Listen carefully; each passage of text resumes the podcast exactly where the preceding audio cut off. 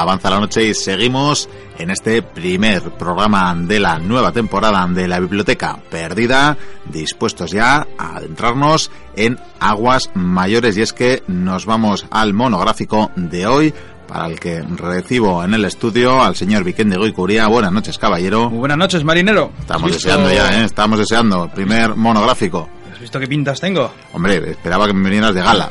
Muy, muy, muy británico, ¿verdad? Muy... Demasiado británico. A mí que me recuerdas a algún piratilla, en fin. Un corsario, sí, tal sí, vez, sí, de turno Un corsario, y- un corsario.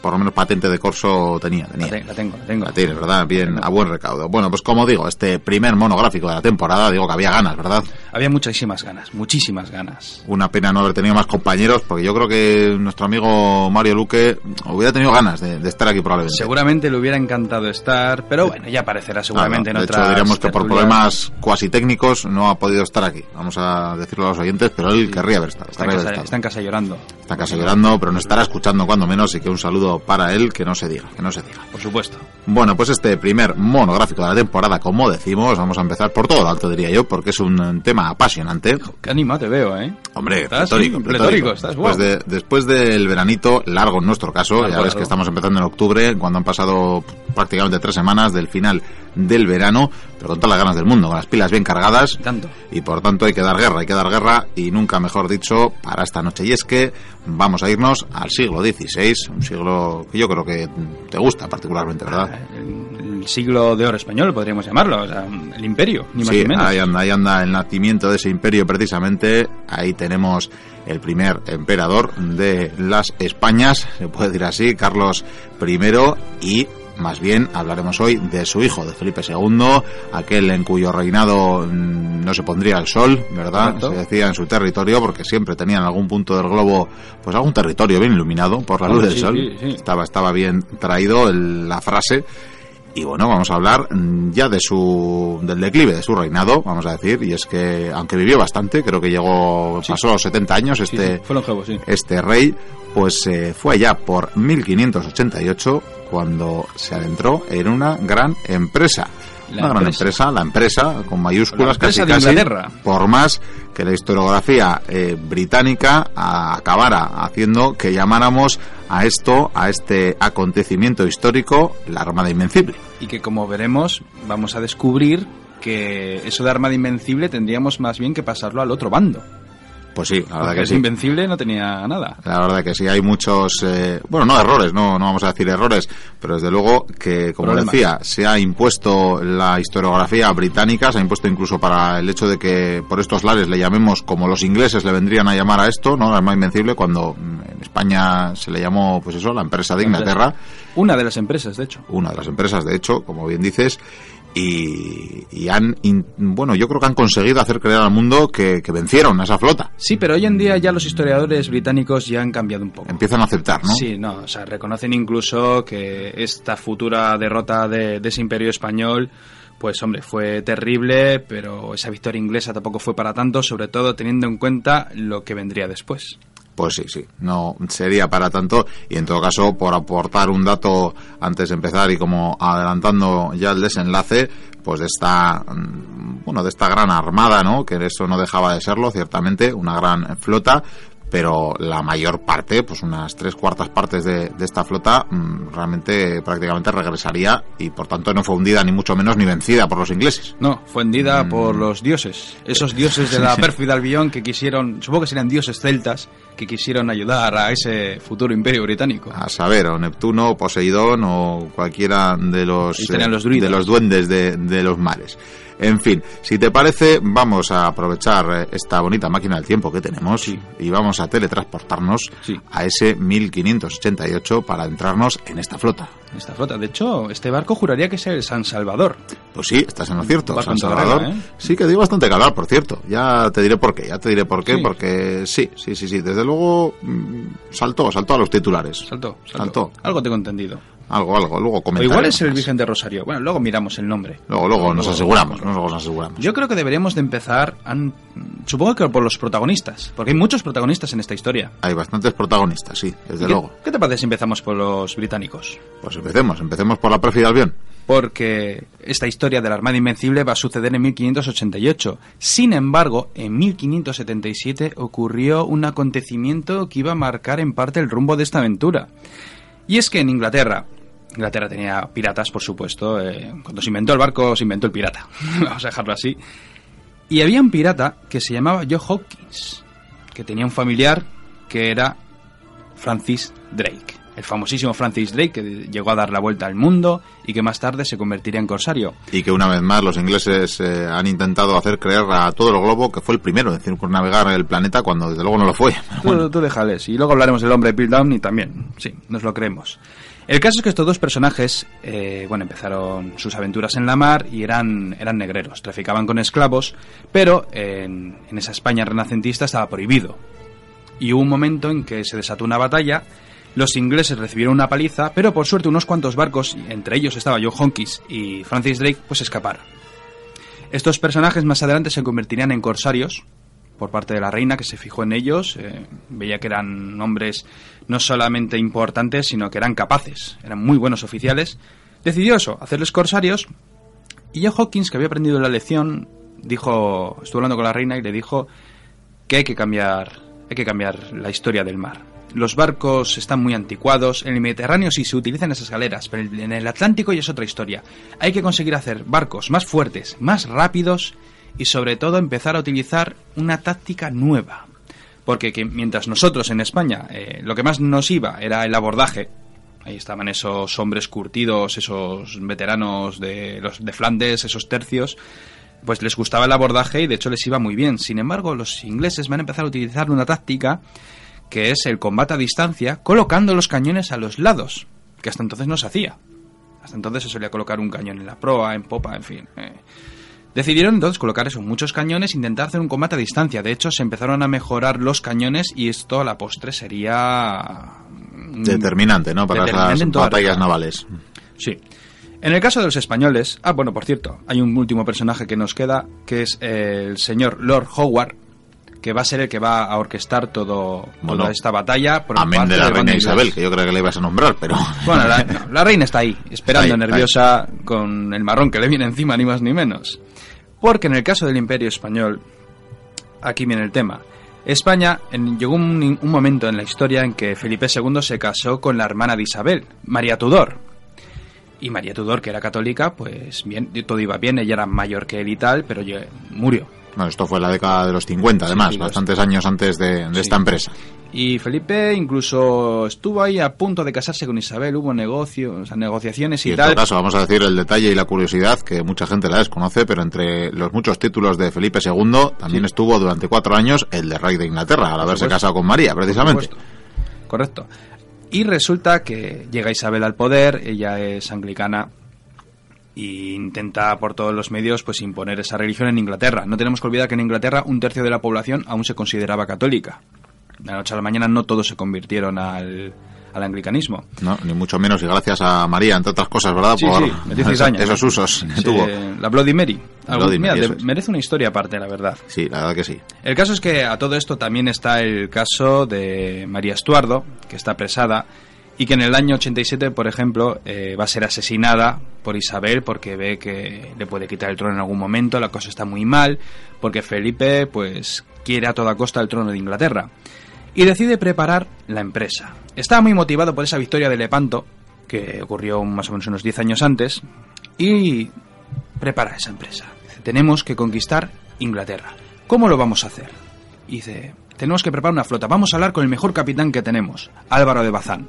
Todo un lobo de mar. un- Desde luego es un personaje legendario, muy poco conocido y que debería de ser, no sé, deberíamos de hablar más de él para que la gente lo conozca, porque vamos, el tío era prácticamente imbatible en el mar. Aunque en este caso no podemos hablar mucho de él, ya que ciertamente Se murió. acabaron sus días eh, por estos años, precisamente en este 88, y por tanto no pudo, No pudo. llevar a cabo esa empresa que quizás hubiera tenido otros resultados si, si la hubiera comandado él, ¿verdad? Pues no sabría decirte. Pero la verdad es que gobernado por Álvaro de Bazán la historia podría haber cambiado. Hemos dicho que, estado, que estuvo en manos de los dioses esa derrota, pues quizás a él le hubieran respetado más ya que había tenido tantas victorias en, los mares. Sí, pero es que encima aquí viene un, un cúmulo de casualidades o de problemas, porque por ejemplo Álvaro de Bazán cuando van de Felipe II le pide una flota muy poderosa y Felipe II le da poco más de la mitad de los barcos, no, no tiene más, incluso tiene que movilizar galeras del Mediterráneo, es decir, con remos. Sea, no digo más, que para el Atlántico pues no estaban preparados. Tiene por suerte alrededor de unos 2.400 cañones y sobre todo esa flota que, ya te digo, rondan creo que los 130 barcos más o menos, las fuentes ahí dicen algunas veces más, otras veces menos, pero lo, vital de esta historia son los 20 galeones. Tiene 20 galeones que son los barcos más grandes, mejor artillados y mejor preparados. el barco de guerra, digamos. Sí, son las joyas de la corona, ni mucho. son tremendos y con ello pueden combatir muy bien. Sin embargo, los otros barcos no. Hay muchas surcas de transporte, que son unos barcos enormes, y aunque muchos están bien artillados, la mayoría de los barcos no están preparados. Y bueno, pues eh, se, van a, se van a ver obligados a ir muy despacio por el peso de esas naves y eso va a hacer que la marcha vaya bastante lenta. De todos modos, eh, a pesar de que dentro de esa flota de casi 130 barcos solo haya, solo poniéndolo entre comillas, 20 eh, barcos de guerra como tal, ¿verdad? Vamos a ir aclarando a los siguientes que también, en contra de lo que se pueda pensar de, esta empresa, realmente el objetivo no era un ataque naval como, como tal, ni siquiera un desembarco de esa flota tal cual. Es que a eso voy, porque si querían coger al mejor marinero, que era Álvaro de Bazán, la empresa de Inglaterra era ir con esa flota y llegar a Flandes. En Flandes está vigente esa guerra que duraría 80 años, la guerra de los 80 años, y claro, ahí está Alejandro Farnesio, el mejor general que tuvimos en mucho tiempo. O sea, es un personaje legendario. Y la orden que tenía Alejandro Farnesio era de, de coger a 30.000 de sus hombres, esperar en la costa, y una vez en la costa, cuando lleguen los barcos, montarse en esos barcos de transporte y llegar a Inglaterra. Una vez en Inglaterra desembarcarían y los ingleses, mm, vale, podrían reclutar a muchas tropas, pero vérselas con esos hombres tan curtidos, tan veteranos que han luchado en todas las batallas del mundo, lo tenían muy difícil. O sea que claro, Inglaterra, bueno, en este caso Isabel eh, está muy preocupada. Tengo que preparar una estrategia, sobre todo para impedir que los españoles desembarquen en, Inglaterra. Y bien pronto que empieza a hacerlo, ¿verdad? Con ataques preventivos. Sí, sí, desde luego organiza una flota que, por cierto, esto es un dato que va un poco con lo que te he dicho al principio, mientras que España tiene unos 130 barcos, Inglaterra tiene algo más de 180 nada más y nada menos, por más que otro dato más que querrán de algún modo ocultar, ¿no? Para, para que pareciera una victoria increíble. Pero es que fíjate en esto. Inglaterra tiene muy buenos marineros, nosotros también. Tenemos muy buenos eh, oficiales, pero es que Inglaterra tenía unas naves que estaban mejor preparadas, más modernas, tenían mejores cañones, tenían una marinería muy profesional. Eh, yo, por lo que tengo entendido, eh, por cada disparo de los españoles, cada descarga de esos cañones, Inglaterra lanzaba tres. Fíjate qué diferencia. Encima los cañones ingleses llegaban mucho más allá que la de los españoles. Es muy importante este dato. Y encima para colma hay una última, un último problema. Y es que antes de comenzar esta, esta empresa, el señor Francis Drake decide coger una flota, pirata como él, corsario como era, se dirige a las costas españolas, se acerca a la bahía de Cádiz y se lía cañonazos, porque ahí hay parte de la flota eh, que se estaba preparando para esa empresa. Y no se le ocurre otra cosa que liarse a cañonazos. Eh, no, no creo que no llega a destruir ningún barco, sí hace muchas averías, pero sobre todo destruye unos barriles antiguos. Y tú dirás, ¿qué, que tienen importancia esos barriles antiguos. Pues hombre, que para viajes largos hay que llevar habituallamiento, ¿verdad? Sí, no había cantimploras, pero estaban esos barriles. Los barriles antiguos estaban preparados para meter el agua y que no se pudra. Tuvieron que utilizar barriles nuevos y claro, cuando comenzó la empresa tuvieron que parar en La Coruña porque el agua se había puesto mala. Encima había que hacer unas cuantas reparaciones y la marcha, por lo tanto, pues eso, fue se retrasó bastante. No, digamos también que el punto anterior de encuentro fue Lisboa para muchos de, los barcos.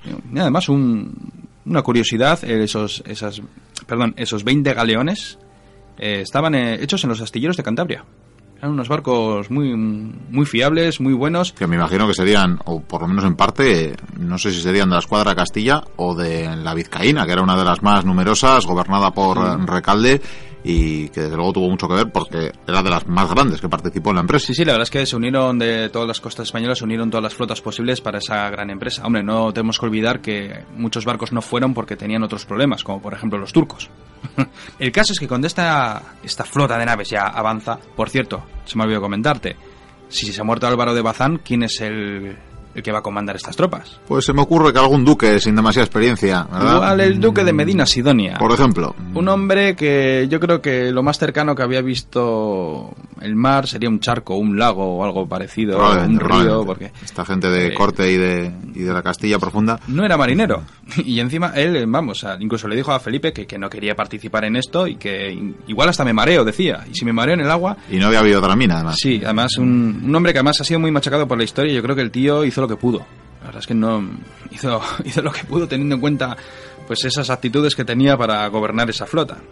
El caso es que la misión que tienen los españoles es la siguiente. Tienen que avanzar todos juntos, como si fuera un convoy gigante, bien preparados, en forma de media luna para evitar los ataques por los flancos, la retaguardia. Tenía que estar todo bien cerrado, para que los ingleses no les hicieran alguna de las suyas.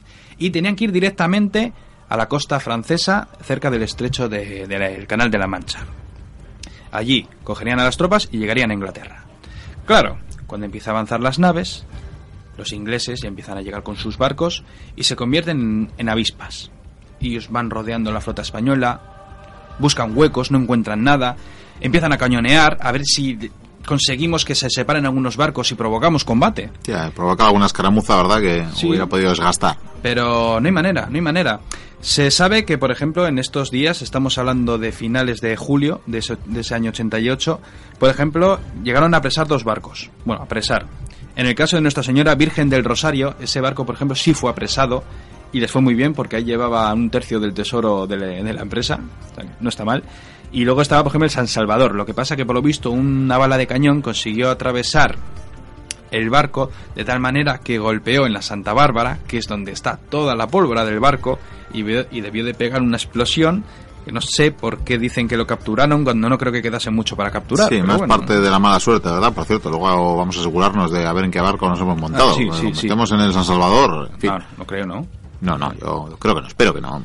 Seguimos con la aventura. La flota sigue avanzando, los ingleses como Moscardones, eh, Francis Drake, por ejemplo, que comanda muchas naves, está buscando la retaguardia. No hay manera, no vienen estos españoles. Y llega un momento en que en las costas de Plymouth los ingleses ya ven llegar a la flota. Se asustan todos, están muy nerviosos. Vienen los españoles, nos van a invadir. Y luego ven que pasan de largo. Uy, ¿a dónde van? Qué raro. De hecho, incluso aquí el duque de Medina Sidonia dudó.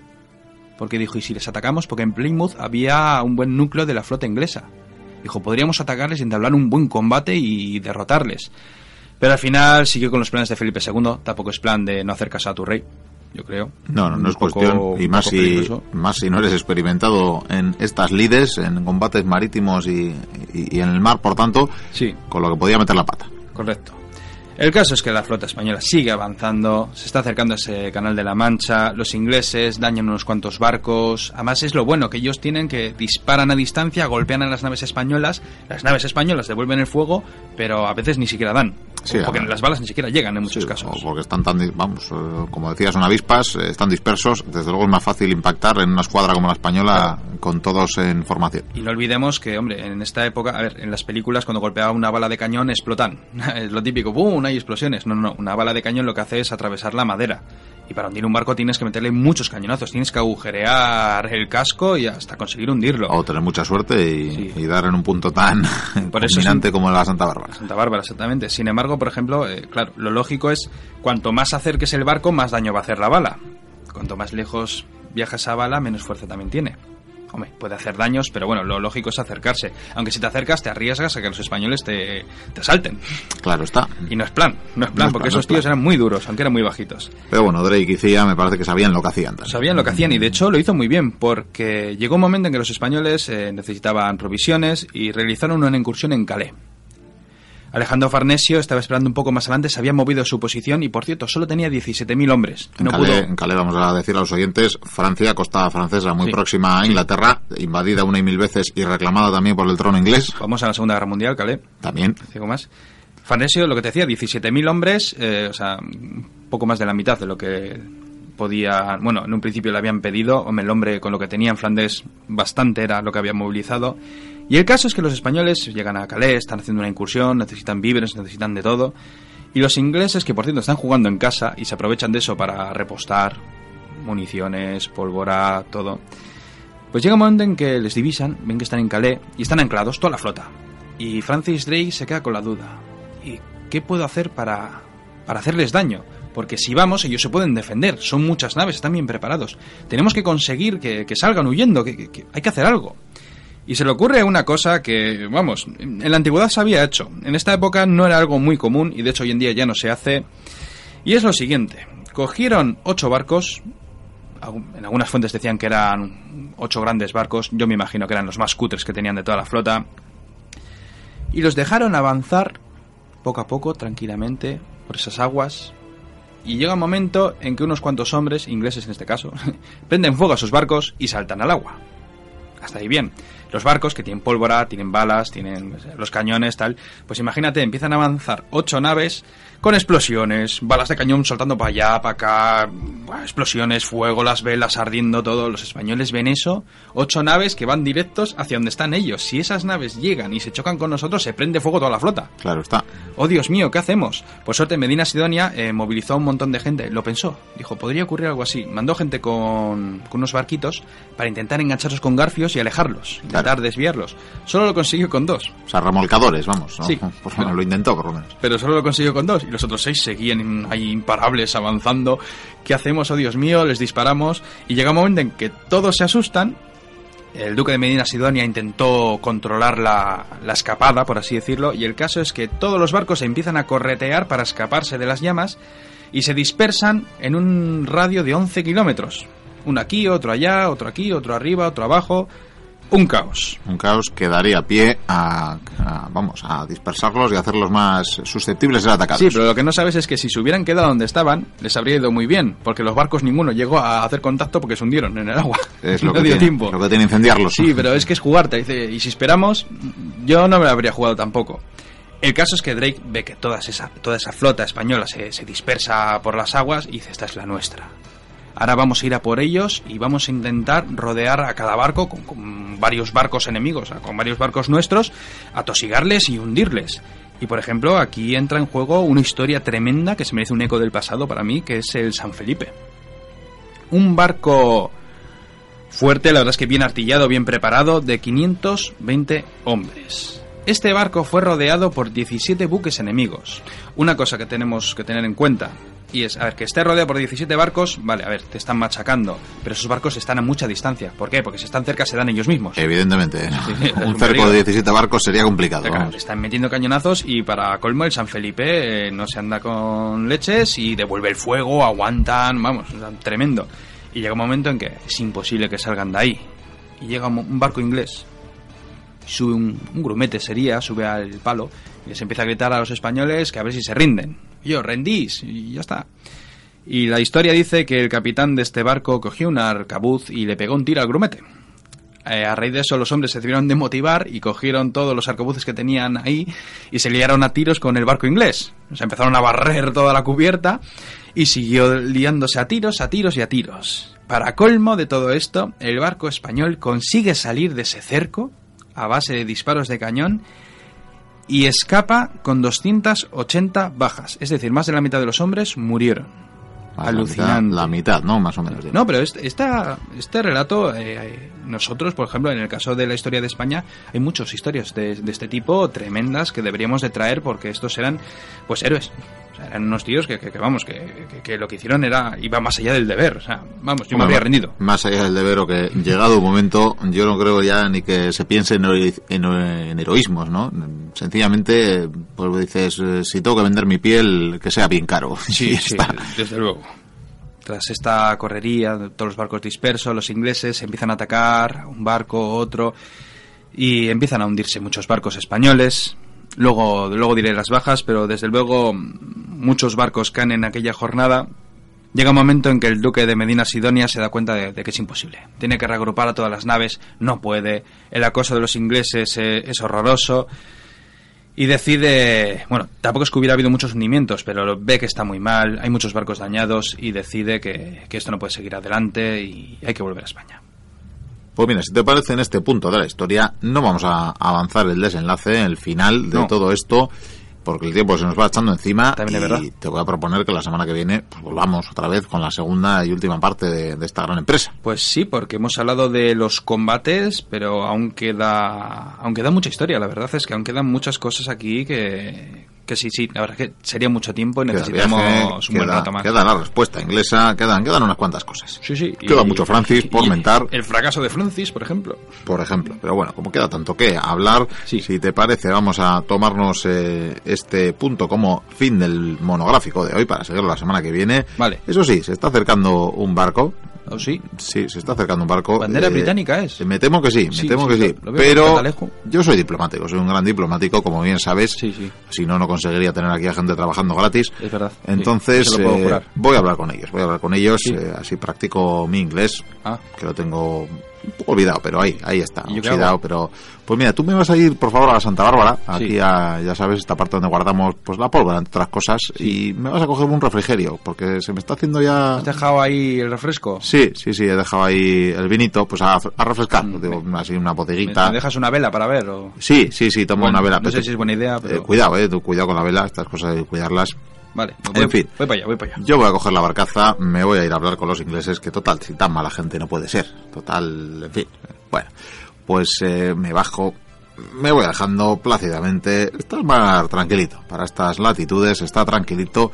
Y ahora que me fijo, ese nombre, San Salvador, San Salvador. ¡Vikendi! Que creo que este es el barco. ¿Qué? ¿Qué barco? El San Salvador, ese que explota, ese que...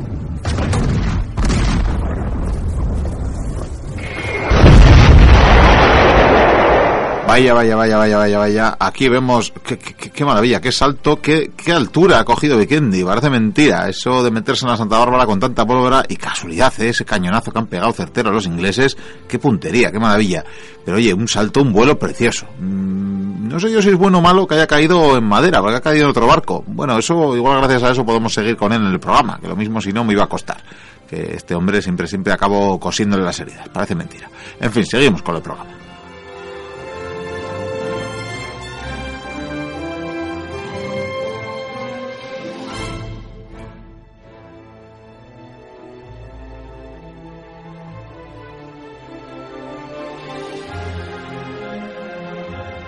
Seguimos en la señal de Tastás y Ratia llega el tiempo de sumergirnos y nunca, mejor dicho, en la aventura que dejamos por acabar la semana pasada. Y es que el señor de Guicuría y un servidor estamos embarcados en la empresa de Inglaterra, en esa felicísima armada que a la postre no sería tan feliz porque no cumplió su objetivo en la Armada Invencible llamada por los ingleses que dejamos la semana pasada, pues creo que poco después de la batalla de las Gravelinas, ¿no? Correcto, caballero. De hecho, puedes ver que hoy vuelvo a ir vestido otra vez de un uniforme militar británico. Bueno, lo militar de la época, porque tampoco es que hubiera muchos uniformes.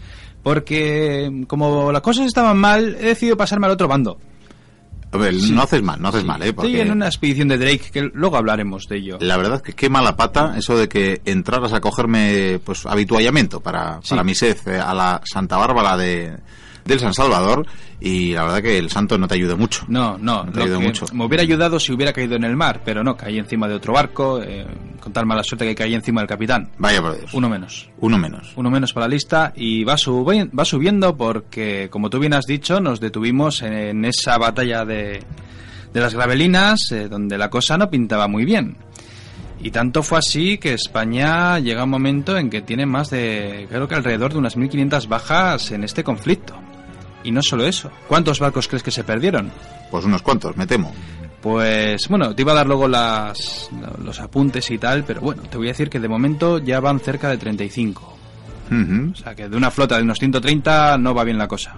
No va bien la cosa. Bueno, aunque a la postre también luego lo diremos y ya lo dijimos en su día, que tampoco se perdieron realmente tantos. O sea, los que volvieron, otra cosa es que se perdieran por el camino y demás, pero hundidos, hundidos, tampoco fueron tantos. Y ahí está, por una dramática decisión, en parte, bueno, una decisión lógica en sí, porque claro, En estos momentos, España tiene todas esas naves desperdigadas por los cuatro vientos, Inglaterra las está acosando, como bien te conté, que igual van dos, tres barcos a por uno, intentan acosarles, empieza a haber hundimientos, algunos barcos ingleses son tocados, pero no, de momento parece que ninguno, ninguno se va a pique, y llega un momento en que pues, el duque de Medina Sidonia contempla la situación, regrupa naves, no hay manera, no hay manera. Él mira, duda, ¿qué, ¿qué, podemos hacer? Igual podemos reagruparnos e intentar volver a meternos en el estrecho para poder por fin ya conseguir embarcar a esos tercios que hay en Flandes. La cosa está muy mal, lo ve muy difícil, tiene que sostener un combate con los ingleses. Eh, dice, mira, hasta aquí hemos llegado. Dice, no, no podemos, eh, esto no puede seguir así, necesitamos un orden y desde un principio las cosas han ido mal, ya habrá otras oportunidades. Y desde luego las habría, porque esta, no, ya lo comentamos la anterior semana, no es la no es la única, vamos, empresa que se que viaja a Inglaterra con el fin de conquistarla. Bueno, y de hecho esta no deja de ser una o parte de una guerra que realmente se alargaría hasta 1604 más o menos. Sí, esa guerra de los 80 años más todos esos jaleos que tuvieron. El caso es que Medina Sidonia tiene que tomar una decisión y dice, tenemos que volver a España. Tenemos que volver a los puertos de, bueno, pues de, de Vizcaya, de Guipúzcoa o de Cantabria o de Asturias, lo, lo que podamos. Hay que huir de allí y tiene que tomar una decisión. Dar la vuelta, mal asunto, los vientos no son favorables y encima está la flota inglesa siempre al acecho. Otra opción, ir por los países escandinavos y desembarcar, no sé si era por la zona de la actual Alemania, por ahí, pero algo así debía ser el plan. Lo que pasa que también dudaron ahí porque decían que había piratas, había una especie de filibusteros por ahí que podía hacérselas pasar mal. Yo creo que es una chorrada porque con la flota que llevaban, vamos, que vengan los filibusteros que, le, que les reventaban a cañonazos.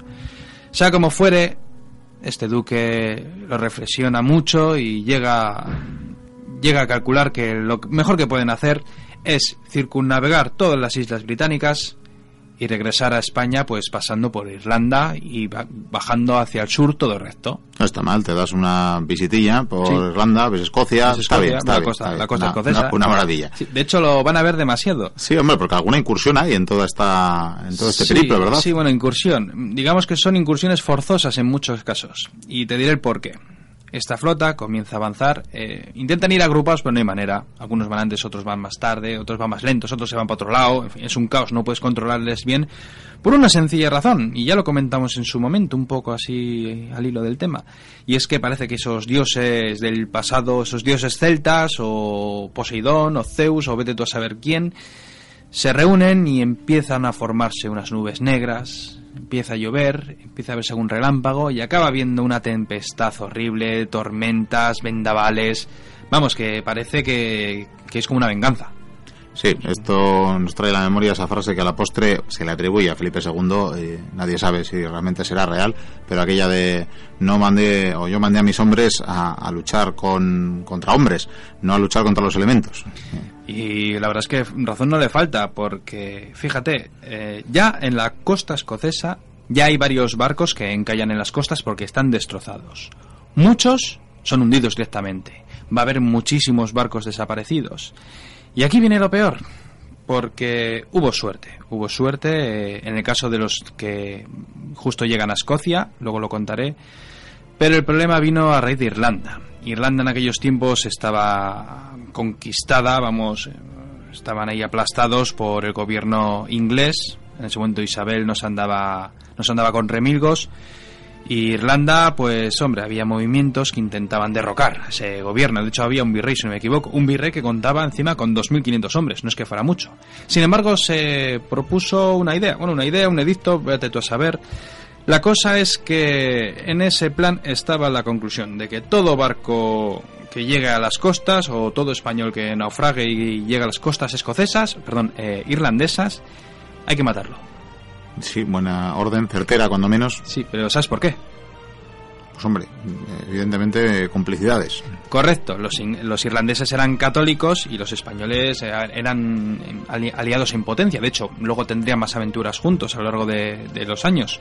Y claro, muchos españoles pues podrían llegar a Irlanda y juntarse con los irlandeses y luchar contra los ingleses, y no era plan. Y se, tras esa orden, eh, cada barco que llegaba, cada hombre que llegaba, era, era muerto, excepto una, unos cuantos que se salvaron, ricos, claro. dijeron, este hombre es importante, vamos a pedir rescate. Sí, sí, a veces pedir rescate es mucho más fructífero que, asesinarlo. de todos modos, también podía haber puesto rescate por los pobrecillos que estaban ahí brindándola. al hilo de lo que decías de Irlanda, creo que ya lo he comentado en alguna otra ocasión, en visitando Dublín este año, comprobaba como precisamente fue en esos años, yo creo que, que fue precisamente en esa misma década cuando, cuando se abrió, cuando la reina Isabel ordenó construir y abrir el Trinity College, que era la postre una universidad para que los eh, anglicanos pudieran estudiar en una universidad con esa ideología, con esa, con esa fe con esa iglesia mm, británica, porque hasta entonces los jóvenes tenían que partir a las universidades europeas que tenían esa tiránica eh, religión católica y por tanto para liberarles de ese yugo, ¿no? Pues había los alemanes iban muchos. Y claro, eh, con esto había frecuentes rebeliones en Irlanda que no dudaban en aplastar una y otra vez.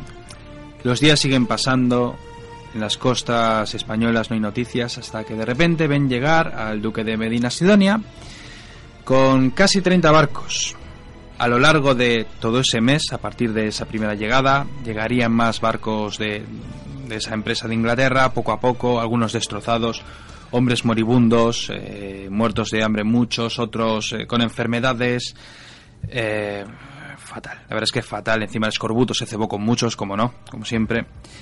España, esa gran empresa que envió con unas 130 naves, eh, todos esos miles de soldados que iban a conquistar Inglaterra, se encontraron con una difícil resolución, ya que, te voy a decir los números, eh, te los digo más o menos, ¿sabes? No te los puedo decir exactos, como siempre, porque ya sabes que la historia se menea mucho en estos Difiere mucho de una u otra fuente, ¿verdad? Es que es muy difícil de calcular, pero lo que sí te puedo decir es que en Irlanda fueron ejecutados 1.900 españoles.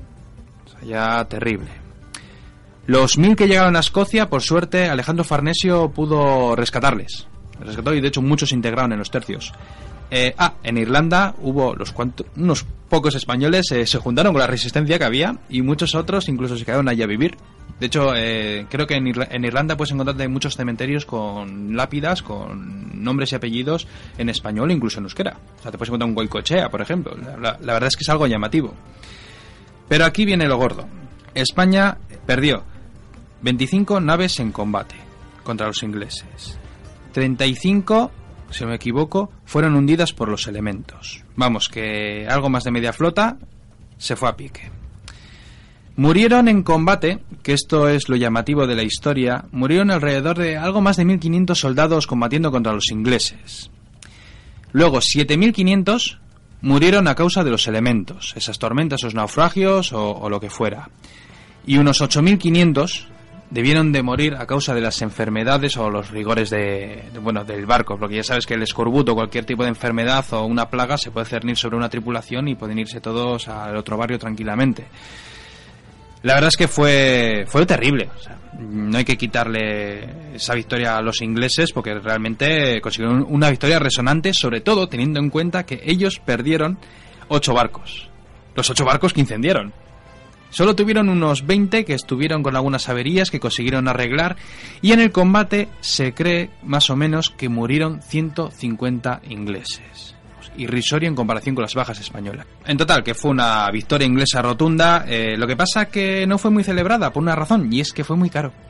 Fue muy caro y la corona de Inglaterra, pues eh, Isabel dijo, joder, hemos ganado, pero las, las arcas están exiguas, eh, hay que hacer algo. Y va un señor, ya le conocimos el otro día, un tal Francis Drake, y le dice, señora, yo tengo una propuesta, hagámosles lo mismo. Yo con todo te voy a te voy a hacer un pequeño apunte que hablábamos de lo difícil que es concretar las bajas. Eh, el número que dabas de barcos perdidos en la flota española, la flota de Felipe II, realmente creo que está más dado por las fuentes inglesas, porque a, día de hoy hay algún historiador que ha hecho recuentos, o sea, que ha mm. hecho, pues bueno, tomando el listado original de los barcos que se sabe con nombre, con armador, con capitán, eh, de los que partieron y de los que volvieron, y eran más. Y no, no, eran bastante menos. Menos aún. Los perdidos atribuye solo 35 pérdidas. 35. 35 de la flota de 127. Ergo, no hablaríamos de ni mucho menos una catástrofe. Lo que sí hablaba es que muchos se perdieron igual en la primera fase. Quiero decir que muchos fueron arrastrados por corrientes, no se volvieron a regrupar. Igual ya en las primeras, pues antes de la propia batalla de las Gravelinas, eh, ya desapareciendo de la flota. Se podría considerar sí, una baja, sí. pero igual volvieron a puerto. No, la verdad es que esto es un gran problema y de hecho yo creo que es un tema de, de debate incluso en la biblioteca perdida sobre las fuentes, porque es que yo eh, me he documentado en un montón de con libros, con escritos, con todo lo que he encontrado y es que es un cacao. Sí, Por eso yo te he dicho estas cifras, como tú esas, como peor o mejor, el caso es que... Lanzamos las dos en todo eh, caso. Sí, lanzamos las dos. Y volvemos, y volvemos a la venganza de Drake. Re- la ahí me gusta, la venganza de Drake. La has clavado. Porque Drake dice, vamos a hacerles lo mismo. No vamos a invadir España, lógicamente, porque nos dan. Pero sí vamos a hacerles daño. Y entonces organiza Inglaterra una flota casi casi tan poderosa como la que nosotros llegamos a enviar. Y Drake tiene como misión eh, atacar las costas cántabras y, y dañar, destruir esos barcos que aún están por allí. Los astilleros, los puertos y tal. Y él comienza la aventura y, por ejemplo, para nosotros que nos pilla cerca, eh, llegó a Bermeo y, la bombardeó. El pueblo de Bermeo, un pueblecito costero, lo bombardeó y luego sigue avanzando, pero este hombre que es pirata y le gusta esto del botín y de conquistas y tal, pues no se le ocurre otra cosa que seguir avanzando por la costa hasta llegar a La Coruña. Con Galicia hemos topado. Con Galicia hemos topado. Y con los gallegos, ni más ni menos. Porque este hombre nada más llegar, se acerca con sus barcos, desembarca con sus hombres, que debe tener alrededor de unos 15.000. Aquí también las fuentes pues, Difieren, ¿no? difieren como siempre. Pero vamos a pensar que son 15.000. Y se lanzan a, arrasar con la ciudad. Y resulta que los gallegos van a la, la parte vieja de, de la ciudad y se defienden, se defienden, montan trincheras, montan muros, lo que sea, están con sus arcabuces defendiéndose como pueden. Y ahí, por ejemplo, entra la leyenda de María Pita. Sí, una gran historia. Una gran historia que debería tener un eco del pasado, ¿verdad? Pues desde luego. Y para relatar, yo creo que está bonita. O se la podemos dejar a nuestras nuevas incorporaciones. Ah, pues mira, sí, vamos a apuntárselo. Espera que, esto, que esto de hacerlo en directo, es, Sí, luego sí, se me olvidan estas cosas. El caso es que, aunque parezca mentira, Drake y los suyos tienen que huir de La Coruña porque les echan los gallegos a tiros. Es que es lo que tienen, es lo que tienen. sí, Tienen mala leche. Mala Y leche. se ponen, no, no eligió bien y, y dijo, "Bah, tiene muchas bajas, pero vamos a intentarlo. Tampoco es plan, ¿no? Y se le ocurre irse a Lisboa. Y dice, voy a intentarlo en Lisboa, aquí no hay gallegos, ¿no? bueno, hablan parecido, Pero hay sí, que ah, decirlo. no, muchos hablarían parecido, porque en la defensa de Lisboa había 4.000 portugueses y 4.000 españoles, y seguramente un, un buen número de ellos serían gallegos. O sea Bueno, amén de que como venganza les vendría bien, ¿no? Porque también había pasado por ahí la arma invencible, precisamente, en su preparación. Correcto. Y Drake baja con sus hombres, intenta conquistar Lisboa, y nada, le detienen, le meten una paliza en campo abierto. Bueno, campo abierto es un decir. Y Drake tiene que eh, volverse a montar en las naves y tiene que huir. Pero aquí viene el tema, y es que Drake en esta aventura pierde casi 10.000 hombres. Un 70% de bajas. Vamos, que le dan para el pelo con todas las palabras. De hecho, eh, esta derrota que de- tiene Francis Drake ante las costas españolas y portuguesas eh, es que es una derrota terrible, o sea, es catastrófico, hablamos de 10.000 muertos. Y claro, España, por ejemplo, en esa Invencible sí, perdió mucho, pero España era el imperio. Bueno, el imperio está Felipe II, pero vamos, que tenía unos territorios tremendo, te- tenía unos ejércitos, vamos, bárbaros, los mejores de Europa en aquellos tiempos. Sí, que las 30.000 supuestas bajas que tuvo en el conflicto del total de su población y de su población militar, Sí. pues era un porcentaje mucho menor que Bueno. esos 10.000 hombres que perdió Drake. Españoles, la verdad es que aquí la población era pequeña, pero vamos, eh, Inglaterra no se podía permitir una cosa así, de hecho fue, fue catastrófico para el tesoro, más ni menos. De hecho, te recuerdo que cuando cogieron el Virgen de Rosario, ese barco que capturaron en la Invencible, por ejemplo, tenía un tercio del tesoro. Y eso le vino de perlas a la reina para sufragar los gastos, pero si no llega a ser así, Inglaterra estaría en bancarrota. Y no es broma. Y encima, claro, luego llegaría lo que tenía que llegar. Sí, hemos dicho que la Invencible no consiguió su objetivo, Francis Drake y los suyos tampoco. Sin embargo, esto no fue el fin, porque desgraciadamente, desgraciadamente digo porque realmente fue una guerra bastante estéril, España se lanzaría a cuatro nuevas invasiones, de hecho una de ellas fue por ejemplo en Irlanda, otras fueron en el sur de Inglaterra y todas ellas la verdad es que al final fueron un fiasco, todos se dieron de bruces contra la pérfida Albión y así se quedó. España poco a poco fue perdiendo esas guerras y al final tomó el- tomaron el relevo, pues fíjate, en unas naciones emergentes como pudieron ser Inglaterra o ni más ni menos que los Países Bajos, la futura Holanda.